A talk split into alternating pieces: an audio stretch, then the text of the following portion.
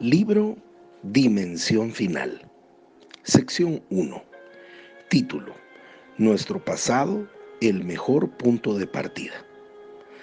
Algunas veces, para realizar un gran avance es necesario regresar a los orígenes. Lo que voy a empezar a compartir contigo en este mensaje es difícil de creer si nosotros no fuéramos testigos de esta verdad en el pasado. Por un momento quiero que regreses a un pasado en el que el poder inspirador de Dios se manifestó claramente en la vida de muchos cristianos. Un tiempo en que la gente, aún los cristianos, era fuertemente sorprendida por el conocimiento, la sabiduría, la profecía, la visión y el poder de algunos que parecían poseer un acercamiento especial con Jesús.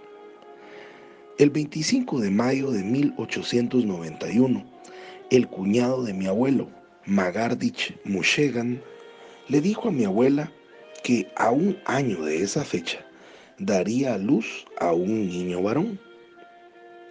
El 24 de mayo de 1892, exactamente un año después, mi abuela dio a luz a un hijo, a quienes ellos llamaron Isaac el hijo de la promesa.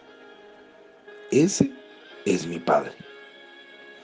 Esa profecía, perfectamente llevada a cabo hace casi 100 años, sorprendió con gran fuerza a todos aquellos que la conocieron, a pesar de que Dios ha dejado en las sagradas escrituras que sus hijos profetizarán. Hechos 2.17 dice, Dios ha dicho, en los últimos días derramaré de mi espíritu sobre toda la humanidad.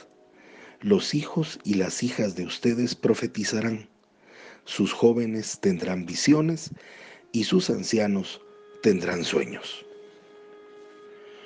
Cuando mi padre Isaac tenía ocho años y la familia aún vivía en la pequeña aldea montañosa de Caracala, en Armenia, llegaron noticias de que venían cristianos rusos por las montañas en sus carretas. Era la costumbre hacerles una fiesta a los cristianos visitantes.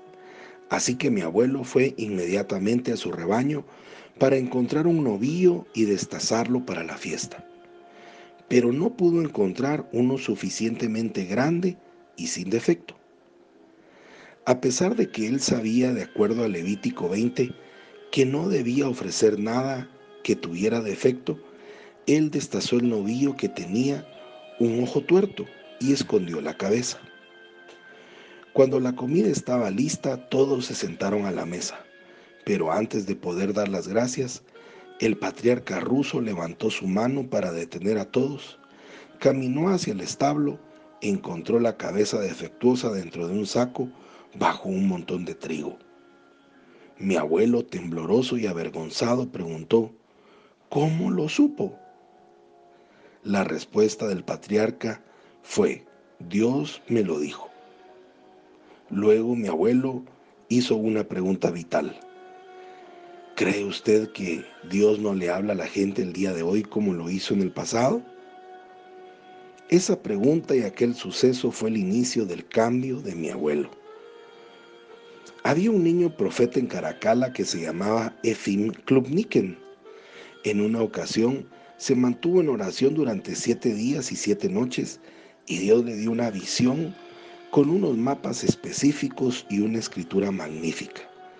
Efim no sabía leer ni escribir, pero la visión era tan clara que él pudo copiar cada letra y los detalles de los mapas en un papel. La visión era de una tragedia inminente, terrible, les advertía huir a un lugar específico a donde deberían ir para estar a salvo.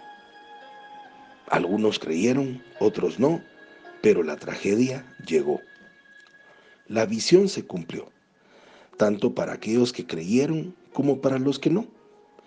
En 1914, todo aquel que no huyó fue asesinado o empujado hacia el desierto por los turcos invasores. Dios le dio los detalles de esta visión hacía cerca de 100 años. Ahora, permíteme preguntarte, ¿dejó Dios de hablarle a la gente hace cerca de 100 años? ¿Terminó la profecía con Efim? ¿Marca su muerte el final de las visiones del cielo? Respuesta, por supuesto que no. No hay ninguna evidencia en las escrituras de esto. Verdaderamente, las fuertes necesidades espirituales de nuestro mundo agonizante justifican la continuación de estos fortalecedores regalos celestiales. Pero si Dios no ha dejado de enviar estos regalos, ¿por qué será que muchos cristianos fallan en escuchar a Dios, oír sus profecías y ver sus visiones? Comentario personal.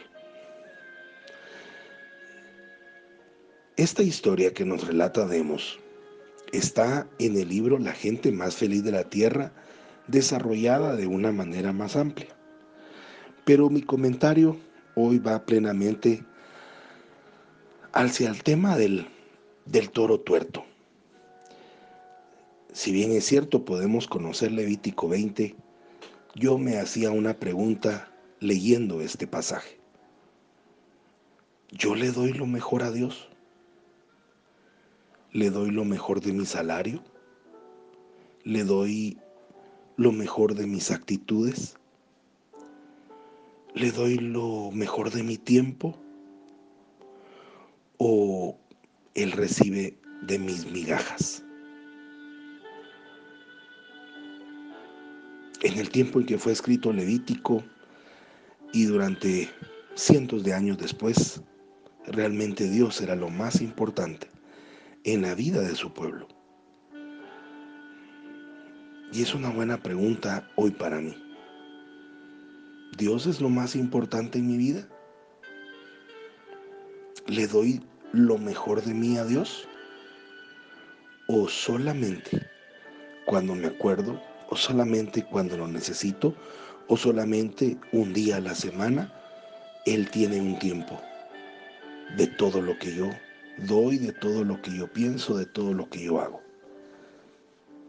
Es una pregunta personal que quería compartir contigo, porque llegó a mi mente a través de recordarme esta lectura que Demo Shakarian, abuelo, tuvo la mejor intención de darle de comer a aquellos rusos. Sin embargo, sabía que no era lo correcto porque escondió esa cabeza. Y fue el Espíritu Santo quien le habló a otra persona para que lo pusiera en evidencia. Vendría otra pregunta. ¿El Espíritu Santo pone en evidencia alguno de nuestros actos hoy en día? Soy Pablo Zárate y te deseo un día lleno de bendiciones. Hasta mañana.